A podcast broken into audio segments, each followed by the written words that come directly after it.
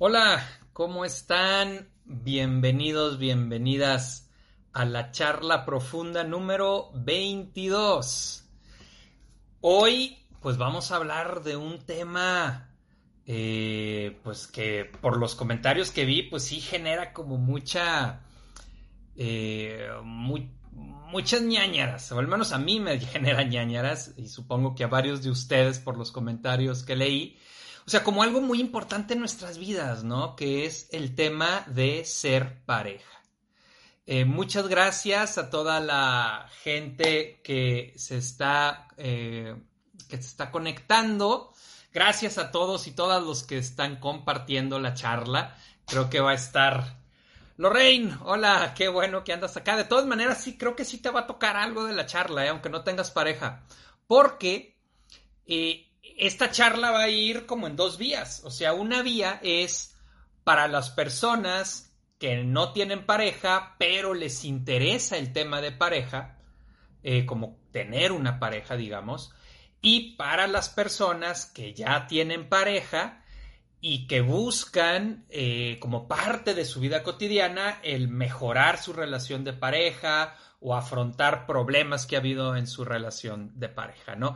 Entonces, pues bienvenidos y bienvenidas a este espacio que como hemos platicado lo que busca es tratar de forma amena temas profundos que nos ayuden a todos y a todas a crecer como personas. Les comparto que, como les digo, tengo ñañaras con este tema, ¿no? Como decía el doctor Chapatín, ya me dio cosa, pues yo un poco también. ¿Por qué? Porque, híjole, bueno, a diferencia del tema de ser papá, en donde me siento como pez en el agua, no, pues eh, en el tema de ser pareja, este, pues, ¿qué les digo? ¿Qué les digo? Eh, por un lado, bueno, estuve 10 años, 10 eh, años con una pareja, casado gran parte de esos años, este, y bueno, terminó, ¿no? Entonces, bueno, tengo como la experiencia de todo lo bonito y también tengo la experiencia de lo feo, lo cual hace que sea un tema todavía complicado, al menos para mí. Eh, yo tampoco tengo pareja, sí, todos tenemos ñañaras, ya sé, ya sé. Es que creo que es un tema que es complejo de abordar, es complejo de abordar porque nos mueve desde muchos aspectos y van a ver ahorita en la charla que, híjole, vamos a hablar de muchas cosas. Eh, el tema de la pareja dispareja, ¿qué onda, Max?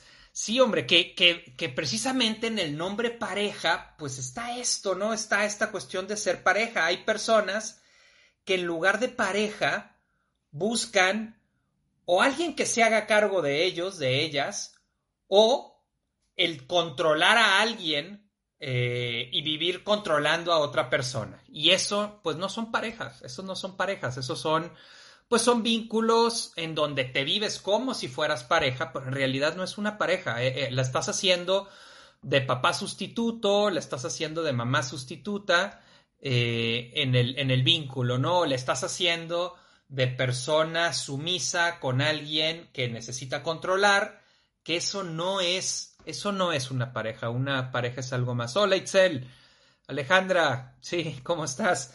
Ok, miren, vamos empezando y en esto que les digo que pues para mí es complejo, me voy a ir con eh, Nietzsche que dice, pues a veces nosotros no podemos aflojar nuestras cadenas, pero podemos ayudar a nuestros amigos y a nuestras amigas a que las aflojen. Entonces, pues mucho de lo que vamos a ver aquí es, aunque yo tal vez no lo tenga resuelto o trande también medio atorado en el tema, bueno, pues mapas de por dónde hacerle, ¿no? Eh, como ven, les estoy diciendo esto para que no me pase lo que me pasó con otras charlas en donde luego me sentí como muy incongruente diciendo cosas y luego yo diciendo, güey, en mi vida no estoy tan bien en eso. Eh, bueno, pues vamos poniendo esto de entrada, ¿no? Oigan, ok, primer paso en el hablar de pareja, no existe el príncipe azul, no existe la princesa rosa y no existe el vivieron felices para siempre, ¿ok? Vamos, como decía Gaby en un comentario, vamos quitando esta visión Disney de, ay, este yo estoy esperando al príncipe azul, estoy esperando a la, esperando a la princesa rosa que me venga a solucionar toda mi vida, ¿no? Me siento miserable, pero cuando yo encuentre a esa persona, putz, mi vida va a ser fuegos artificiales tipo Disney. Ah, eso no existe. Eso no existe. Lo que existe es dos personas que se encuentran y que van a trabajar juntas para generar un proyecto de vida, que vamos a hablar de eso ahorita eh, más adelante. Eh, hay, una, algo que está, era popular en Facebook hace unos años y era un post que decía, el secreto no es correr detrás de las mariposas, el secreto es cuidar el jardín para que ellas vengan y se posen en el jardín, ¿no? Entonces, eh, ahorita estoy hablando para los que no tienen pareja. Ahorita, de hecho, hacia el final del video voy a revisar, vamos a revisar un libro que es muy, eh, lo leí hace poco y me resultó muy interesante para quien tiene pareja. Eh, pero más adelantito, eso va a ser casi hacia el final del video.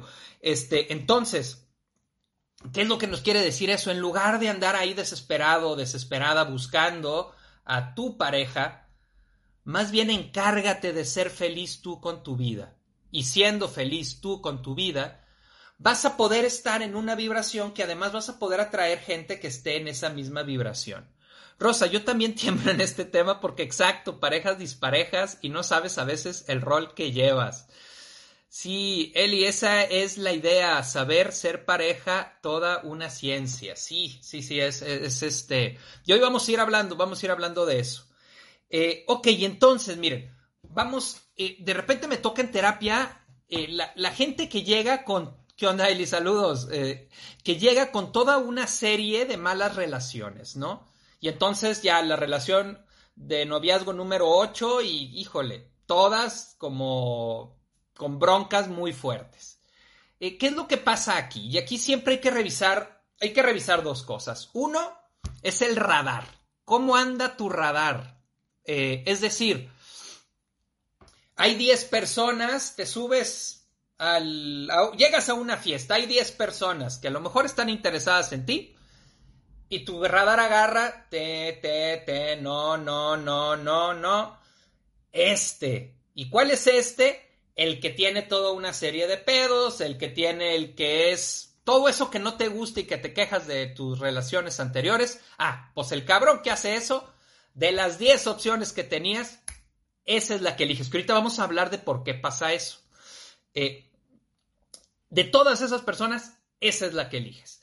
Eh, entonces, vamos, hay que revisar cómo está nuestro radar, ¿no? Eh, la segunda cosa que hay que revisar es, ok, a lo mejor tu radar está bien. De esas 10 personas elegiste a una persona que no es tan así. Ok, pero ahora vamos, lo que tenemos que revisar es qué construyes tú en la relación de pareja, porque hay que recordar que la relación de pareja es construir una casa en donde ambas personas están metiéndole mano, cabrón. Ahí están metiéndole mano y luego, pues ahí le estás metiendo tú de mano a tu construcción y luego van 10 casas que haces y 10 casas que no te gustan. No, pues cabrón, algo estás fallando en la construcción. Porque ¿qué es lo que pasa? A lo mejor esa persona que elegiste desde un radar, que vamos a suponer que tu radar anda bien, que muchas veces no anda bien, pero vamos a suponer que anda bien, pero en el momento en el que conoces a esa persona y empiezas la construcción, tú desde tus propias broncas no resueltas, te encargas de volver a construir algo similar a lo que tenías. ¿Por qué? Porque bueno, vamos, vamos a... Eh, a lo mejor mi, radar se cayó y se descompuso, ya sé, sí, ya sé. Yo hasta eso mi radar, no, no, creo que mi radar anda más o menos bien, pero la construcción para mí es la bronca, ¿no? Este, pero entonces, ok. Eh, entonces, pues llevas varias relaciones y construyes lo mismo de las relaciones anteriores. Eh, y aunque la otra persona no viniera como con esa predisposición a construir eso, tú te encargas de empezar a generar eso en la relación. Y, eso, eso es fácil, ¿no? Vamos a suponer que, este, ok, eh, todas las parejas anteriores habían sido alcohólicos. Ok, va. tu radar ya mejoró, ya no agarró al alcohólico, ya no agarró a la alcohólica, ¿no? agarró a alguien como más responsable, etcétera. Ok, va, tu radar ahora sí le, ahora sí le atinaste con el radar, ¿no? Pero después empiezas a construir la relación de pareja y dentro de la relación de pareja conviertes el que la persona esté en la casa un infierno. Pues, ¿qué es lo que va a pasar? Pues bueno, a lo mejor la persona no se va a ir a tomar, pero se va a querer quedar en su trabajo porque llegar a la casa es terrible, ¿no? Ella no va a querer llegar a tu casa contigo porque pues tú generas un ambiente muy feo ahí en la casa. Entonces, te encargaste de construir algo parecido. Eh, vamos viendo comentarios. A ver cómo me van. Y pareja tengo, sí, pero parte, parte del rollo aquí es, es los que no tenemos pareja, hablar de, bueno, qué cosas podemos hacer como para mejorar en la elección de pareja. Eh, Luisita, qué padre parece que hoy sí me tocará escucharte. Qué chido, bienvenida. Salus, justo esa parte de elaborar mi trabajo personal y vibrar en una frecuencia de mayor conciencia me ha dado la oportunidad de conocer a mi pareja. Ambos trabajamos nuestras terapias individuales y eso nos ha ayudado mucho a reconocernos desde las construcciones ya elaboradas. Gracias a Héctor. Héctor, qué chido, qué chido que, que anden tan bien. Y bueno, y recordar que una, y vuelvo a repetir, el vivieron felices para siempre no existe, ¿no? Y no va a existir los que no tenemos pareja, vamos a decir, güey, está bien difícil, ¿no? Los que ya tienen mucho tiempo en su con sus parejas, pues pueden también hablar de eso y decir, pues es que hay etapas buenas, hay etapas no tan buenas, pero la idea es, ir creciendo. Eh, y en ese ir creciendo implica que va a haber ciertos conflictos. Ahorita también vamos, vamos a hablar de eso.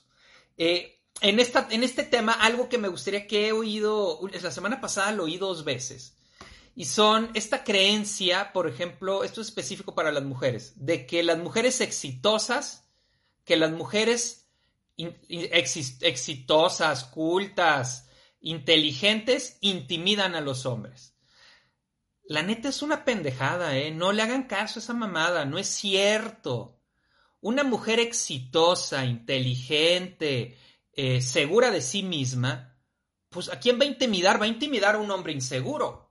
Obviamente, si un hombre inseguro va a decir, no, no mames, yo, yo, yo no, no puedo con eso, porque yo en realidad yo lo que quiero, bueno, si yo me siento acá y tú estás acá, pues no va. O yo lo que quiero es esto, entonces yo quiero estar muy por arriba de la pareja, yo, eh, muy por arriba de la pareja para poderla, para poderla controlar y manipular. Este, no, no, no, una mujer exitosa no intimida a un hombre seguro. O sea, un hombre seguro va a decir, qué chingón que brillemos los dos. Qué padre que brillemos los dos, qué padre que los dos seamos listos, seamos exitosos, etc. Entonces, esa creencia de que las mujeres exitosas, inteligentes, seguras, intimidan a los hombres, no, pues también afina tu radar, afina tu radar, porque también si no afinas tu radar, pues sí, pues sí, desde tu radar vas a elegir puro vato inseguro y que va a salir corriendo en el momento en que tú veas que eres segura, ¿no? Ahora, digo, también puede pasar que tú desde esa seguridad, desde ese éxito, seas muy narcisista y entonces también el cuate, aunque sea muy, muy seguro, pues va a decir, no, espérate, güey, yo no quiero estar con alguien que nomás se ve a sí mismo, ¿no? Este, ahí nos vemos, bye, ¿no? Este, recuerden que no hay recetas. Marisela, ¿qué tal? Penélope, ¿qué opinas sobre los libros de Walter Rizzo? Aborda mucho este tema. Sí, son buenos libros, ¿eh? Eh, he leído como dos y son como muy, este, pues muy como queremos, como manejamos aquí la charla, ¿no? Que es tratar de hablar las cosas de una manera sencilla y profunda. Los libros de Walter Rizzo me parecen así, sencillos y profundos. Eh, Marisela, pues vaya que hay muchos inseguros en la actualidad y si les cuesta trabajo ver a las mujeres exitosas. Pues afinen el radar, afinen el radar, no, este, eh, es más rollo del radar, ¿eh? Porque también les aseguro que hay muchos hombres que son seguros de sí mismos, son exitosos y felices de estar con una mujer que también brille. Este, ahí, pues más bien hay que ir afinando el radar. Bueno, eso respecto a ese tema.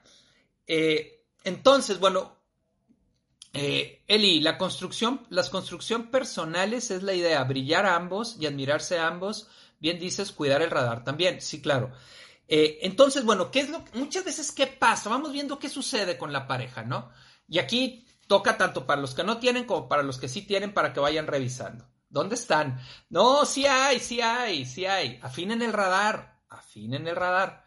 Eh, entonces, bueno, se conocen dos personas, ¿no? Y muchas veces, esto se los, esto se los digo porque hace años oía en... Uh, ya llegaron los tamales aquí.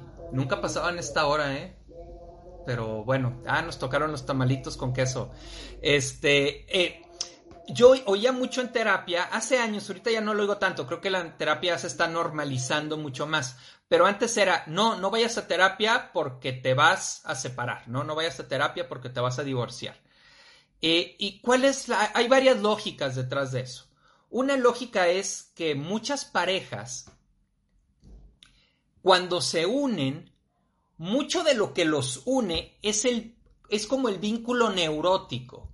Es decir, yo soy controlador, tú necesitas que te digan qué hacer, pum, ya hicimos, hicimos match, nos encantamos y, este, y, nos enamoramos y, ya, vamos a suponer que nos casamos, ¿no?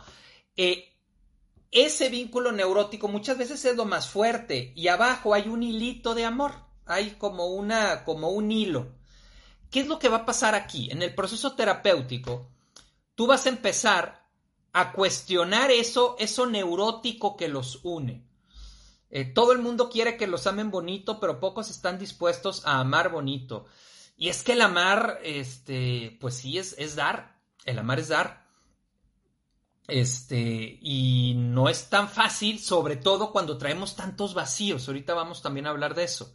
Entonces, está la pareja con este, como este, este lazo neurótico y con este hilito de amor.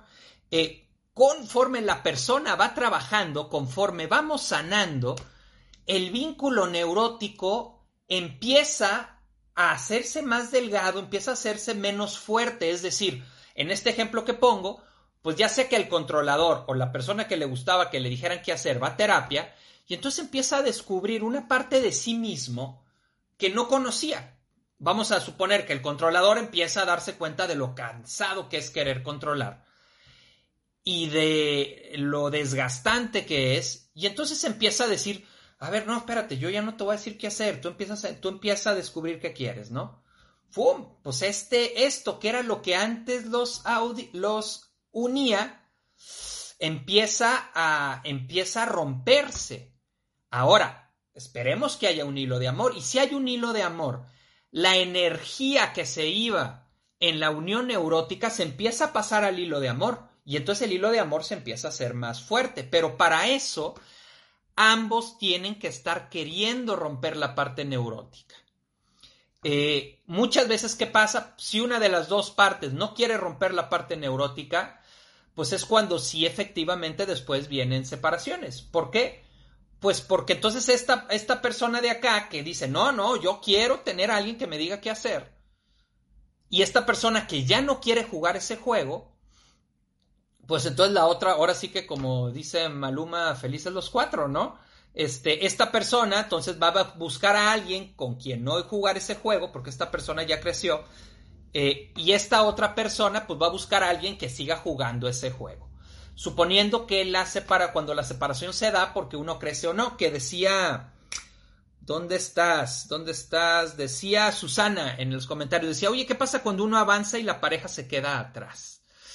híjole, eso es, eso es, eso es parte del día a día en, una, en una relación de pareja. ¿Por qué? Pues porque todos vamos creciendo y no crecemos de manera absoluta. Hay uno que crece más en un tema, hay otro que crece más en otro tema, pero la idea, hijos, estoy hasta sudando. no manchen, no manchen, este, qué complejo. Estoy sudando, no me había pasado en otras, en otras, eh, en otras charlas que estuviera sudando tanto. A ver, voy a un comentario, voy a un comentario. Miroslava dice, me voy a ahorcar sola. Después de mi última relación, por el momento me siento más cómoda en una relación abierta. Sí, hay, hay diferentes formas de estar en relación, ¿no? Ahora, en una... Eh, eh, esto, eh, esto es, importante. Voy a... A ver, voy a meter aquí ahorita un poquito. esta cuestión de... Una pareja tiene que ponerse de acuerdo no quiere decir que una relación abierta no pueda ser una pareja. Hay parejas que acuerdan hacerlo en una relación abierta. Vámonos a como a los dos extremos, ¿no? Un extremo es una pareja en donde no puedes hablar con nadie, no puedes ver a nadie más que a mí. Punto, es un extremo. El otro extremo es una pareja en donde puedes estar con quien quieras, puedes tener relaciones con quien quieras, mientras tú y yo nos sigamos amando, este, no hay bronca, ¿no? Que serían como los dos extremos cada pareja tiene que encontrar dentro de este rango cuál es el acomodo que les sirve. Eh, y entonces hay parejas en donde no han encontrado el punto y entonces uno quisiera una relación un poquito más cerrada y el otro quisiera una relación un poquito más abierta, ¿no? Alguien dice, no, no, es que, pues, ok, sí, se vale que vayas con tus amigos, pero si hay una mujer en el grupo, no se puede, ¿no? Ah, ok, ok, es un poquito más cerrado. Y la otra persona dice, no, pues sí se vale este, salir con amigos y con amigas, pues, ¿qué no nos tenemos confianza? Ok, ok, este, parte del trabajo de la pareja es ir encontrando un acuerdo en donde los dos estén cómodos. Ahora, luego ya también hay cosas como muy, este, pues ya muy exageradas, donde no, yo sí puedo y tú no puedes, ¿no? Y ya cosas como, como más manchadas que, que ahorita no nos vamos a meter en eso porque obviamente están mal. No, obviamente, no tenemos ni que hablar de eso. O sea, tú, yo sí puedo salir con mis amigos y mis amigas y tú no puedes salir con tus amigos y tus amigas. Güey, pues no, eso está mal. No, ni siquiera tendríamos por qué hablarlo. Eh, Eli, pero también saber cómo pensamos eso de amar bonito, no todo es color de rosa en el amor. Claro, jajaja, es que estás, está candente el tema, por eso sudas, Adolfo, sí, ya sé. Este, entonces, a ver, ah, estaba hablando de esto que decía Susana, uno avanza y la pareja se queda atrás. El amor, y eso lo vimos en el, video del amor, el amor nos lleva a crecer, el amor nos invita a crecer y en una relación de pareja, en donde lo que hay es amor, la idea es que vayamos creciendo, que vayamos creciendo tanto él como ella, o ella y ella, o él y él, ¿no? Este, el ir creciendo en la relación de pareja. Pero eh, uno no se crece de forma absoluta, se crece en diferentes temas, ¿no? Pero de repente hay temas en donde uno creció y al otro le está costando crecer. ¿Qué es lo que sucede aquí? Aquí empieza a, haber conflicto. Empieza a haber conflicto y es, a ver, vamos buscando que esta persona crezca. Eh, si es un tema poco importante, bueno, pues, pues sí se pueden quedar, pero a veces hay temas que son muy trascendentes en la pareja y entonces el que estén así empieza a generar mucho conflicto. Y aquí, híjole, pues hay tres salidas, hay tres, hay de tres, ¿no? Una es, mantienes el conflicto de esta manera y entonces, pues te acostumbras, te acostumbras a vivirte así. Otra es, la persona falsamente se baja y se regresa al nivel en el que está la persona que no quiso, que no quiso crecer y se regresa de una manera falsa. O la tercera es luchas, luchas, luchas y si no se da, pues ya no se dio. Y entonces es cuando empieza toda esta cuestión de las separaciones y de los, y de los divorcios, ¿no? Eh, que ya más adelante voy a hacer un video del divorcio para los que hayamos vivido esas experiencias. Eh, Rosa, un poco nervioso, Adolfo Gestal, pero es válido. Creo que las personas que hemos vivido una separación para nosotros es un tema complejo. Sí, caray, sí, es complejo y doloroso. Mm. Ok, entonces, bueno, mm, estábamos hablando esto del, de lo neurótico del hilito de amor. Entonces, la idea es que se empiece a romper esto neurótico como esto que preguntaba Susana, cuando tú empiezas a avanzar y el otro no avanza, o la otra no avanza, eh, se empieza a romper lo neurótico y la idea sería que en, el, en el rompimiento de eso neurótico ambos avancen y entonces toda la energía que se gastaba en lo neurótico se vaya al amor. Y entonces el lazo del amor se empiece a hacer más choncho, más fuerte. Porque muchas veces lo que creemos que es amor no es amor, es neurosis. Eh, y muchas veces. Eh, Alejandra, algo importante es saber que una pareja no puede ser el todo de uno, qué peso tan grande, ¿no? Si somos individuos con vida propia, eso de no salir con amigos o estar todo el tiempo juntos no es sano. Claro, Gaby, si luego, sí, luego una charla de vida después del divorcio, sí, sí, la, prometo, la prometo. Y voten también, voten por ella, porque luego, luego, pues sí, igual la pongo y pierde, ¿no? Este, y bueno, perderá con algo que también esté chido, ¿no? Si es que pierde o gane, lo que sea.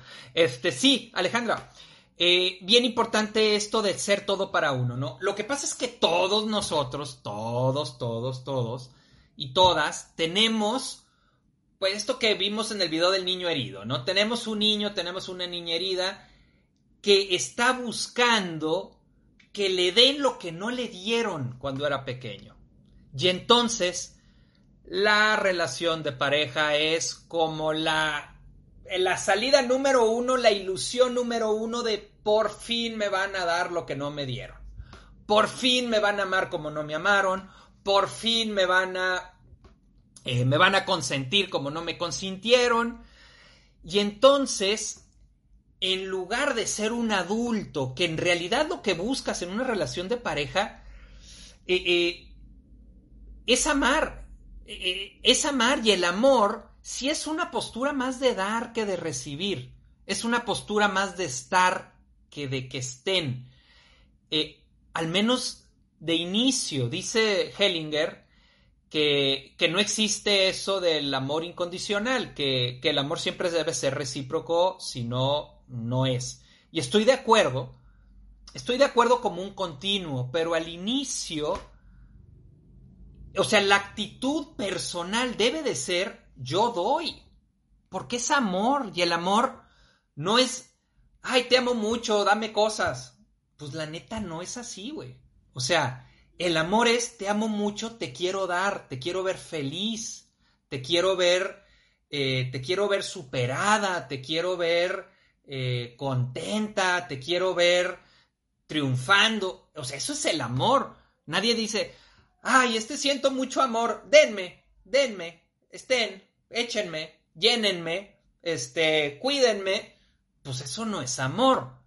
Estaremos de acuerdo en que eso no es amor. Sin embargo, es verdad que con el tiempo tiene que ser algo recíproco, pero la actitud interior debe de ser buscar dar. Ahora, buscar dar desde dónde? Porque también Luego creemos que estamos dando y en realidad estamos llenando nuestra necesidad de dar, que ese es otro, ese, ese también es otro boleto. Eh, eso es lo interesante para todos y todas. El amor es importante. Muchas parejas se separan amándose. Sí, qué importante que dices eso, Yesenia. Sí, porque como decía hace un rato, una pareja no solo se construye de amor. El amor es fundamental, ¿no? Pero también se construye de un proyecto de vida también se construye de, de una planeación conjunta de la vida, de un construir juntos. Y tú puedes amar a alguien y sin embargo con el tiempo darte cuenta de que no tienes el mismo proyecto de vida, de que no, que el proyecto de vida es diferente. Dice Jorge Bucay que hay que tres preguntas que hay que respondernos en, en la vida y que deben de ser en ese orden. La primera pregunta es ¿quién soy? La segunda pregunta es ¿a dónde voy? Y la tercera pregunta es ¿con quién voy? Y que se deben de, responder en ese orden. La bronca es que muchas veces elegimos con quién voy antes de tener, de tener claro quién soy y de tener claro a dónde voy. Y entonces de repente, aunque haya amor, puedo darme cuenta de que yo voy para otro lado y que esa persona que elegí como pareja no va hacia donde yo voy. Y entonces, pues lo que toca es separarse, ¿no? Aunque haya amor, como bien dices, Yesenia. Luego vamos, cuando hablamos del divorcio, vamos a hablar de eso, ¿no? Porque la idea es un divorcio, te tienes que sacar los ojos. No, no es cierto, no es cierto. Eh, en un divorcio puedes, eh, puedes vivirlo de manera bastante armónica. Este, pero bueno, ese es otro, ese es otro tema que, que tocaremos más adelante. Alejandra, y es que cada quien muestra el amor a su forma y como puede. Es bien difícil querer que actúen igual que nosotros. Ahorita vamos a hablar de eso más adelantito. Ahorita que abordemos el libro es justamente de eso de lo que habla, Alejandra, de que cada quien muestra el amor de su forma.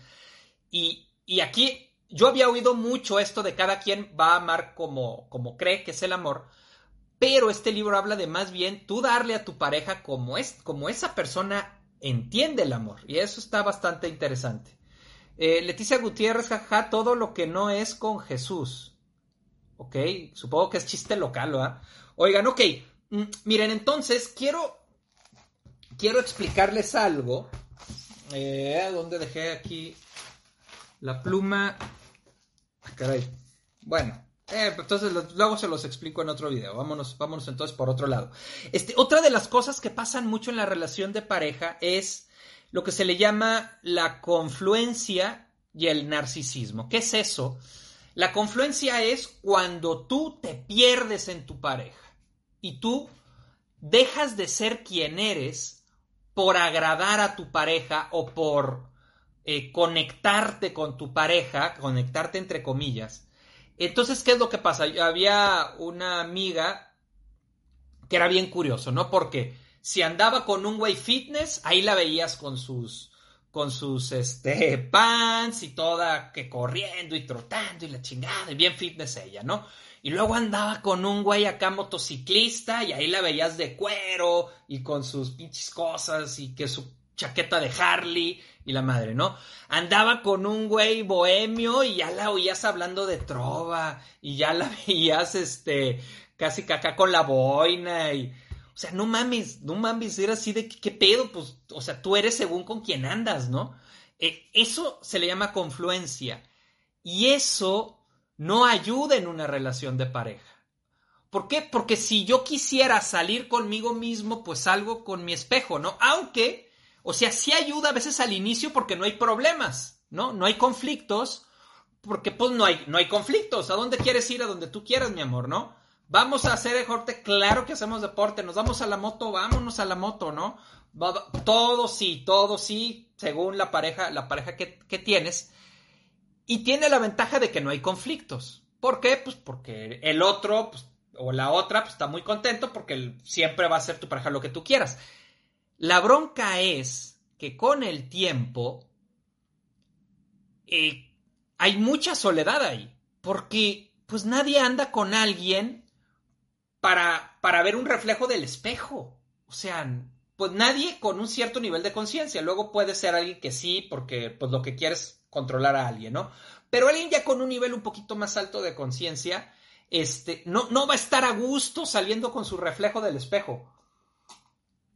Y es bien cañón, ¿no? Porque luego llega la persona a terapia y este no entiendo por qué me cortó si yo hacía todo lo que él quería, ¿no?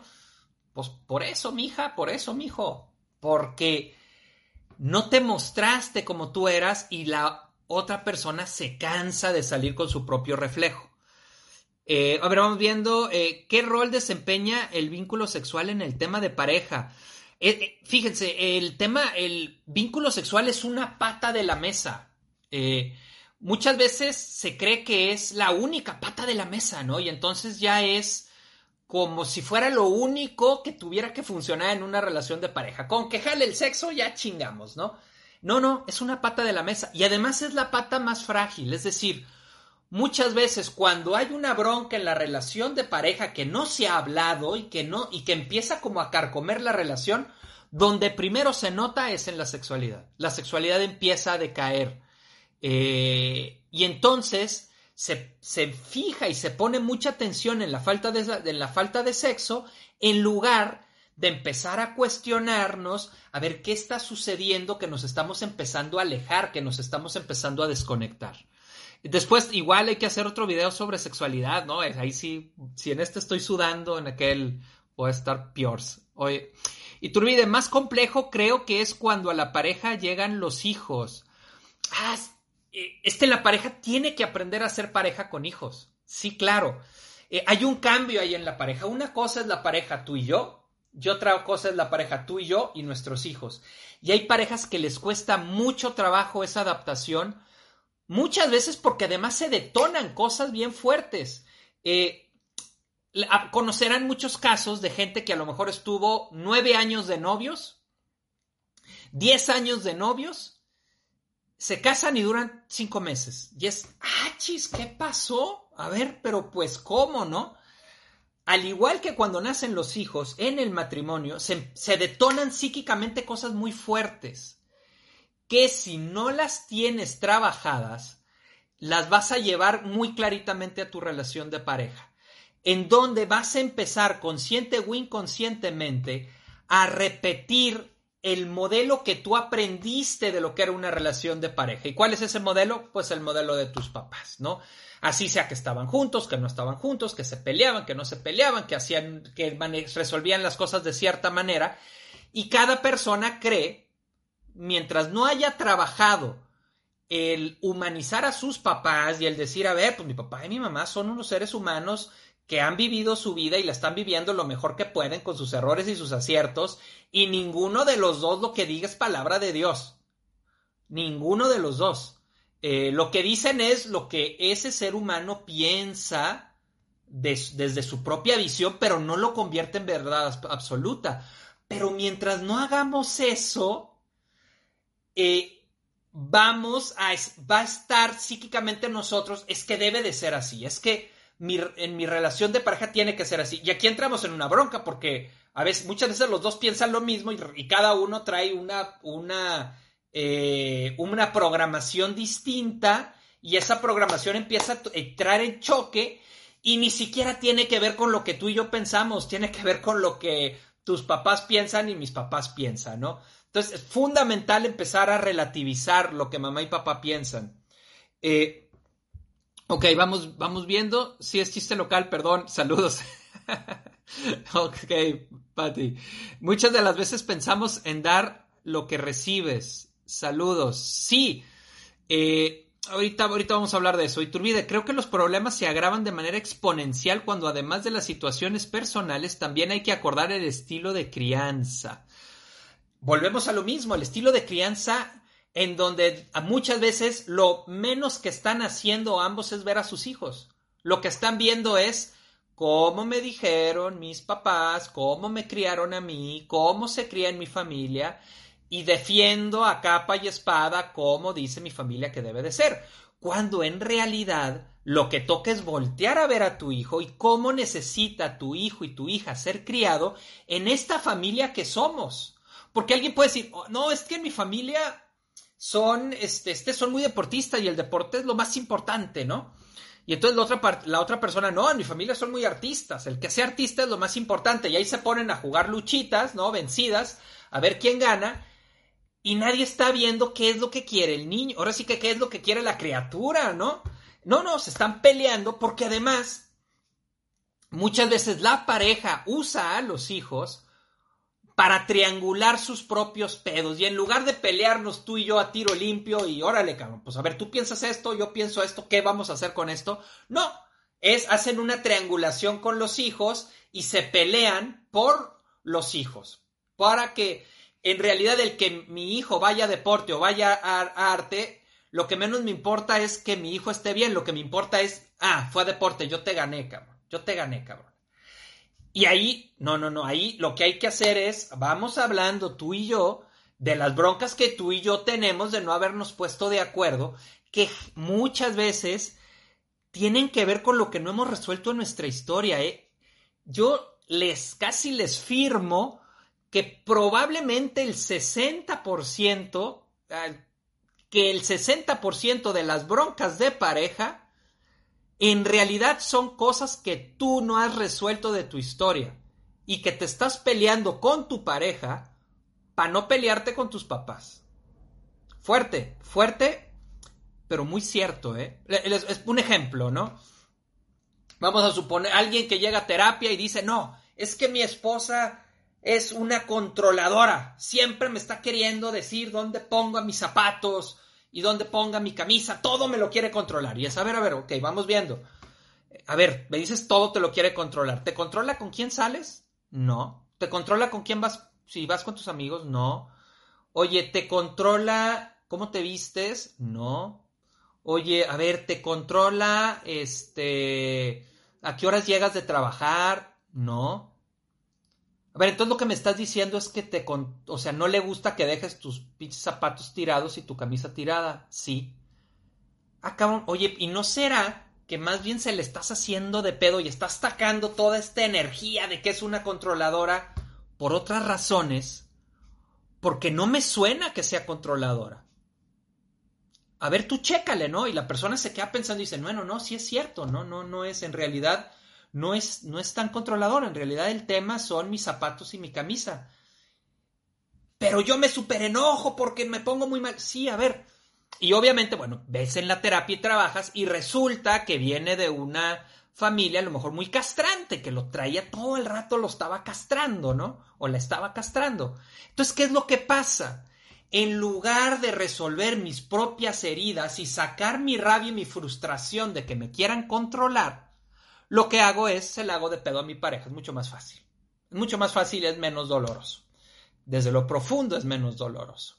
Eh, tranquilamente el 60% de las broncas de pareja vienen más de ahí, en donde tú le estás pidiendo a tu pareja o, o estás sacando tu rabia que no responde al presente, sino responde a tu propia historia, o le estás pidiendo a tu pareja que llene algo que a la pareja no le toca llenar.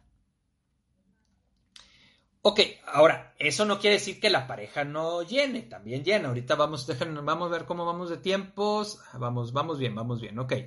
Este, vamos, algunos, justo eso me pasó. Creí que yo era la que estaba mal. Todos me decían que mala él te trata súper bien y hace todo por ti. Ok, la confluencia genial y peligrosa, hay que ubicarla, si no nos perdemos.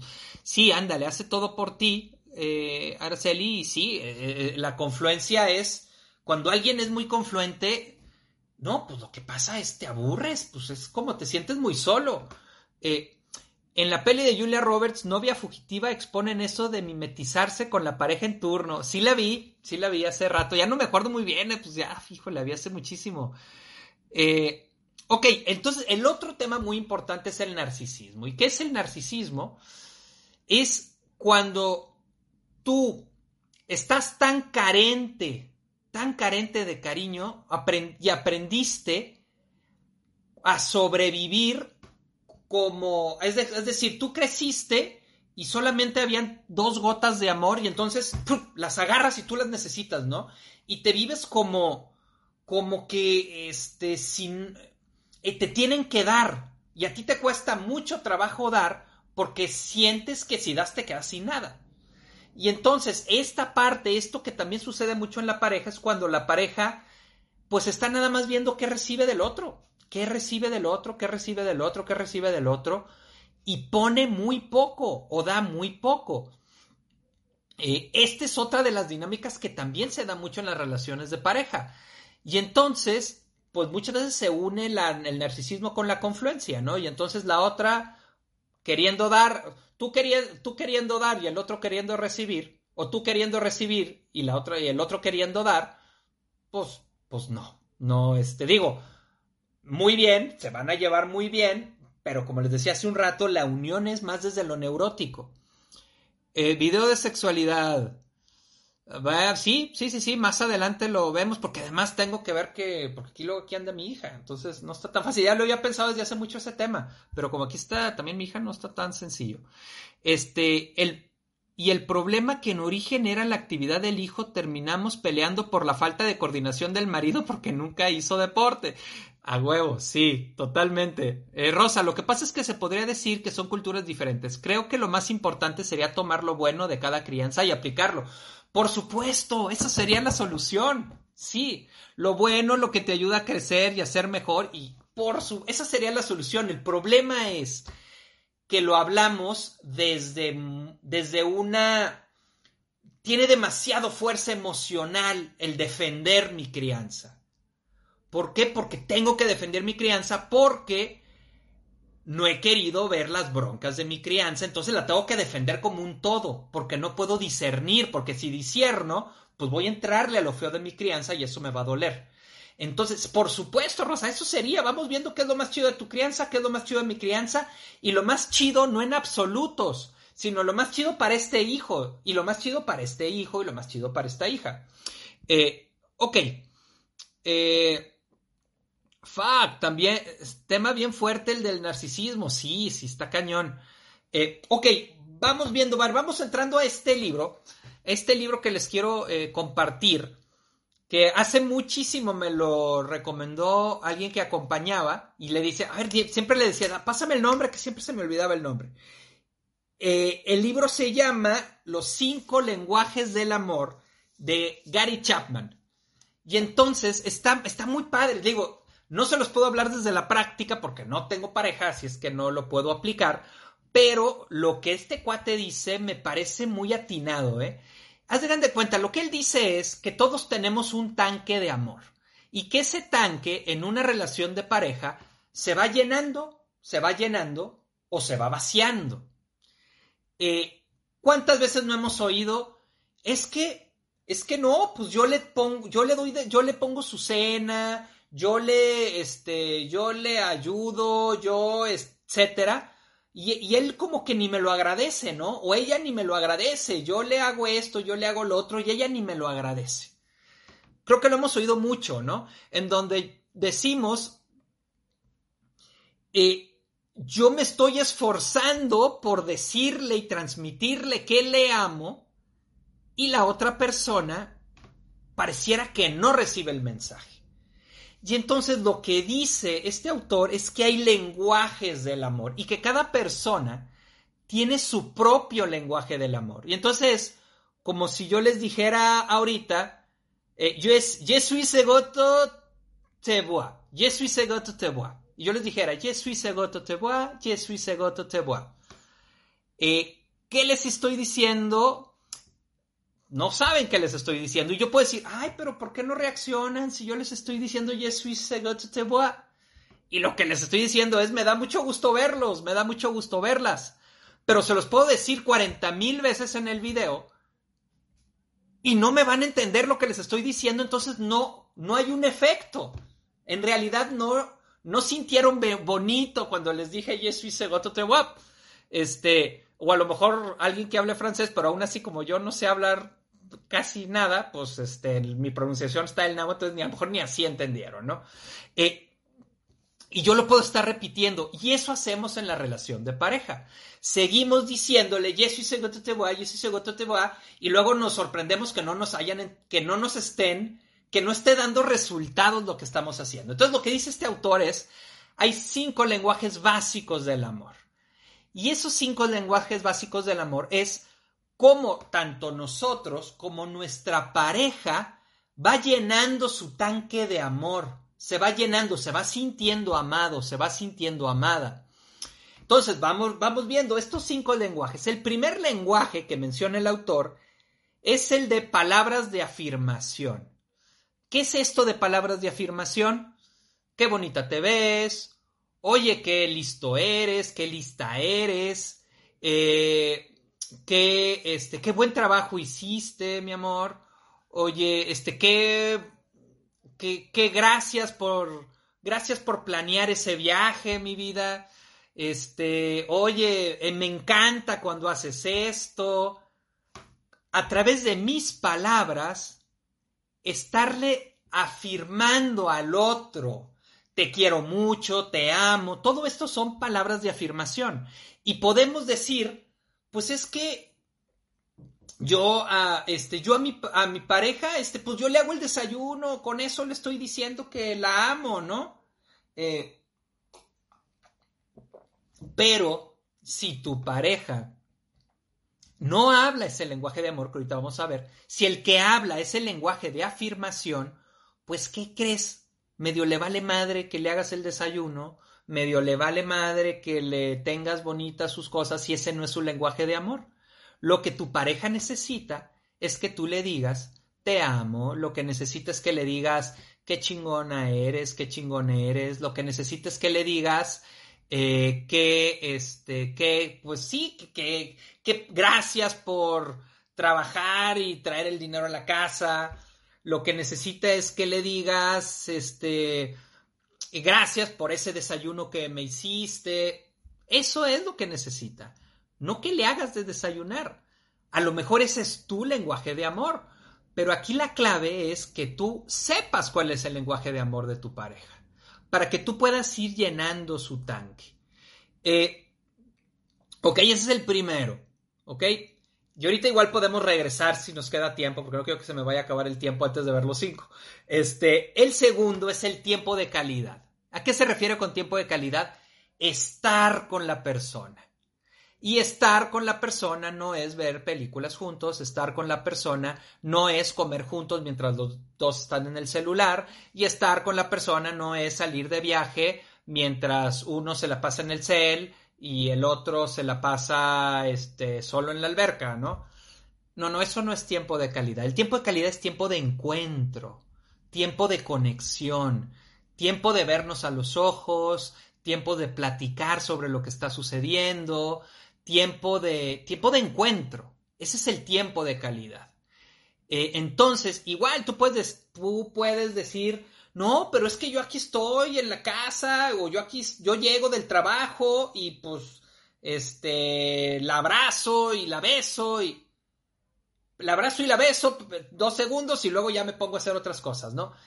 ¿Qué crees? Si su lenguaje es el tiempo de calidad, el que le a veces sí la abraces, ok, está chido, pero si después ve que te vas a hacer otra cosa, no llenaste el tanque, güey, no le abonaste a su tanque. Eh, luego hay, eh, hay, eso lo hemos hablado en algunos otros videos, hay tanques dañados y hay tanques que por más que hagas no se llenan, pero esa es otra historia. Ahorita vamos a hablar de los tanques no dañados que sí se llenan conforme vas haciendo las cosas. Eh, Ok, eh, entonces es el segundo, tiempo de calidad. El tercero es recibir regalos. El tanque se llena con los detalles. La persona y la persona que le encanta que le den un detallito, que oye, mira, te traje esto, oye, mira, te compré esto, oye, mira, te hice esto. Y habla el autor de cómo, pues en todas las culturas, desde tiempos egipcios hay regalos, o sea, hay, hay eh, eh, representación de regalos hacia otras personas.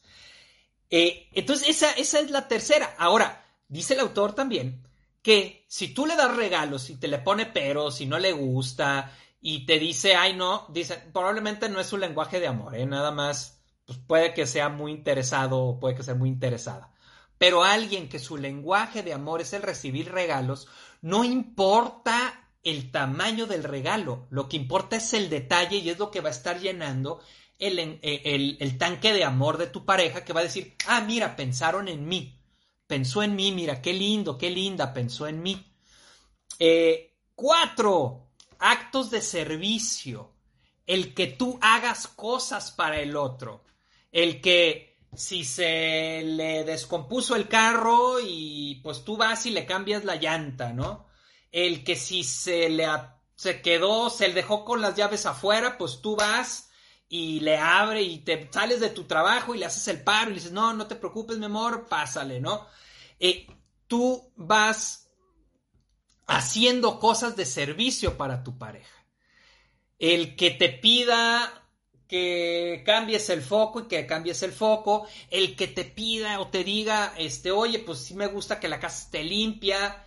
Eh, todo esto, lo digo acciones, ¿eh? Que, no importa son hombres son mujeres, o sea, cada quien irá viendo según su pareja cuáles son las acciones que cada quien podría realizar en su relación de pareja. Mm. Entonces, ese es el cuarto idioma del amor. Los actos de servicio. Eh, ahora sí que como el chiste, ¿no? El chiste que, que es, a ver, se, se, está discutiendo el hombre y la mujer, ¿no? Entonces, el hombre bien enojado le responde, a ver, chingado, ya te dije que si yo dije que lo voy a hacer, lo voy a hacer. No me lo tienes que estar repitiendo cada nueve meses, chingado. Este, eh, y bueno, no, pues precisamente ahí la pareja lo que está buscando, pues es un acto de servicio, cabrón por a lo mejor por ahí va el tanque de tu pareja, empieza a hacer ese tipo de cosas. Eh, y la quinta, la, el quinto lenguaje es el toque físico, el contacto.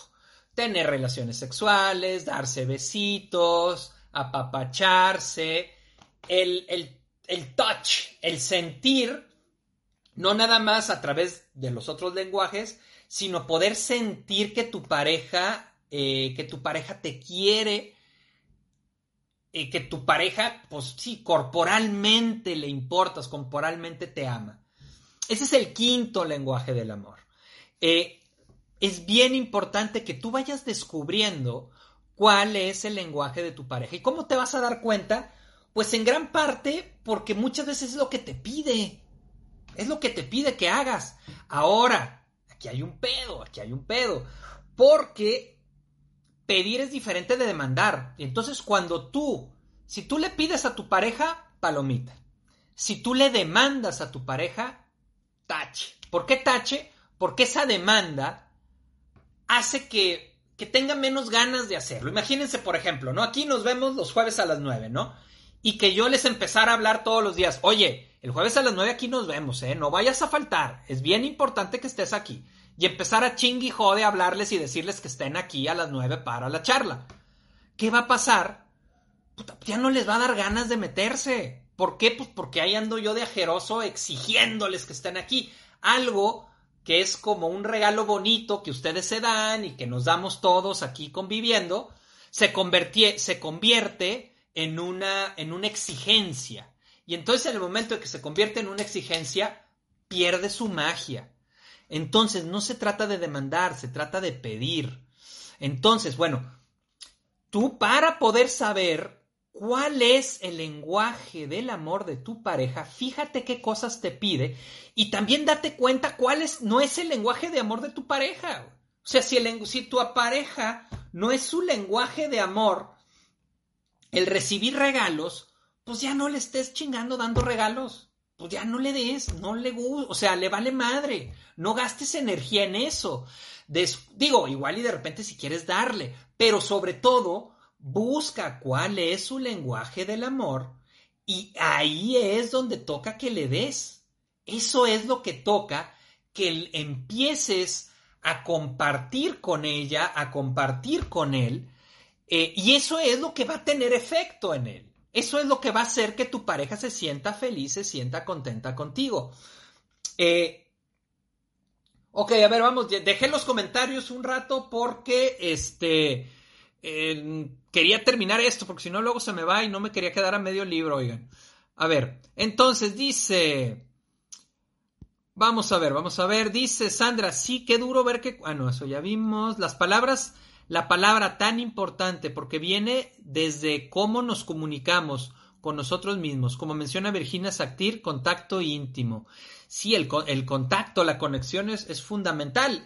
Ahora, habrá parejas que no hablan tanto ese idioma y a lo mejor pueden pues, no tener tanto tiempo de calidad mientras, mientras tengan los otros lenguajes.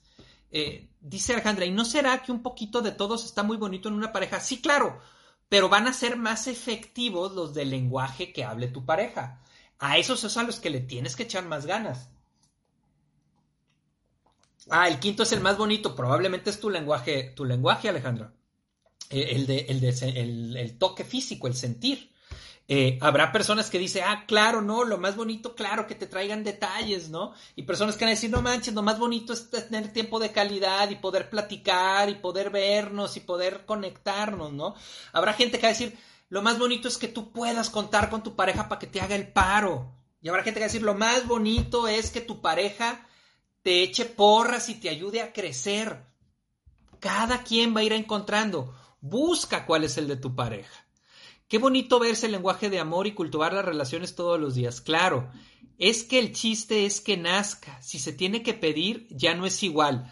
Ay, ahí hay una bronquilla, ¿eh? Porque eh, no, sí, sí es importante pedir y, salgámonos, salgámonos de esa idea de que si pedimos ya no vale. No, no, a ver. Ahora, ¿qué es lo que pasa? A lo mejor tú le puedes decir a tu pareja, oye, es que necesito, sí, para mí es importante que me ayudes. Ok, tu pareja te ayuda y, ya con esto que estamos hablando ahorita del lenguaje del amor, tú le puedes decir a tu, pareja, oye, ¿sabes qué? Este mi tanque de amor se llena cuando tú haces servicios para mí. Y entonces ya la idea es que ya no se lo tengas que pedir a tu pareja y sea tu propia pareja, pues la que entienda, ah, ese es el lenguaje de amor. Porque digo, estamos hablando aquí de personas que se aman y quieren estar juntas, ¿ok? A veces hay personas que ya se repatean y nada más están juntas por pura comodidad. Ya nada más están juntas porque no se atreven a estar solos. Ese es otro pedo, porque ahí ya ya no, ya, ya no hay lenguajes de amor, ya no hay lenguajes de amor, ya lo que hay ahí es comodidad. Ya lo que hay ahí es tengo miedo a estar solo, prefiero seguir contigo que quedarme solo. Y eso es otra cosa, ahí ya no hay amor, ¿eh? Muchas parejas no están juntas por amor, muchas parejas están juntas por pura comodidad. Ahora, ¿eso quiere decir que tienen que separarse? No, eso tiene que decir que tienen que sacudir la relación de pareja. Hablen, hablen, comuníquense y digan, oigan, a ver, ¿qué pasó? ¿Qué ha pasado con lo nuestro? Vamos reencontrándonos. Yo soy de la idea de que hay que luchar por la relación de pareja. A veces pues ¿qué les digo? Ni modo, te separas y te divorcias. Pero hay que luchar por ella, porque además donde te quedaste en tu relación anterior es donde vas a empezar la que sigue. Muy probablemente. Habrá casos en donde es urgente que te separes, es otra cosa. Ok, terminamos para Instagram eh, la, charla profunda. Eh, vamos siguiendo nosotros ya nada más para cerrar, para cerrar las últimas, las últimas ideas y checar los últimos comentarios. Marisela, esto de los lenguajes es importantísimo. Es muy frustrante que a quien tú amas te ame de una manera que a ti ni te llega. Sí, sí. Y entonces ahí hay que comunicarnos, hay que comunicarnos para que esos actos de amor que yo haga realmente llenen a la pareja, llenen a, la persona que yo, que, que amas, ¿no? Eh, ok, bueno, miren, este, si a alguien le interesa el libro, mándenme un mensaje por WhatsApp, les paso el libro. Eh, ahí, ahí, en la página de Adolfo Gestal, se meten ahí, está la página web y ahí viene mi teléfono, me mandan un mensaje por WhatsApp y les puedo pasar el libro por PDF que, que lo tengo. Mm. Ok, oigan pues, ay, pues estuvo bien la charla, eh, digo, sudando y la chingada, pero, pero bien, bien, bueno, yo me siento a gusto, espero que ustedes también, espero que hayan, espero que les haya servido este, esto que hablamos. Obviamente, para variar, me quedé con muchos temas, híjoles, con muchos comentarios que me dijeron muy interesantes para, para tocar hoy. Más adelante hacemos otro de pareja, ¿ok? Más adelante hacemos otro de ser pareja. Oigan, gracias, vi que lo compartieron muchísimo, mucha gente lo compartió, qué padre. Ahora rompimos récord, récord de gente conectada desde que me pasé a la página. Este, qué chido, qué chido. Gracias por conectarse, mil gracias por compartirlo, por pasarlo, este, si lo mandan por WhatsApp, ya saben que el video es, que la charla Está también en YouTube, está también en Spotify, está también en Instagram. Eh, les mando un abrazo con mucho, mucho cariño y nos vemos el próximo jueves a las 9. Un abrazote. Chao. Que estén muy bien. Que duerman y sueñen con los angelitos. Bye.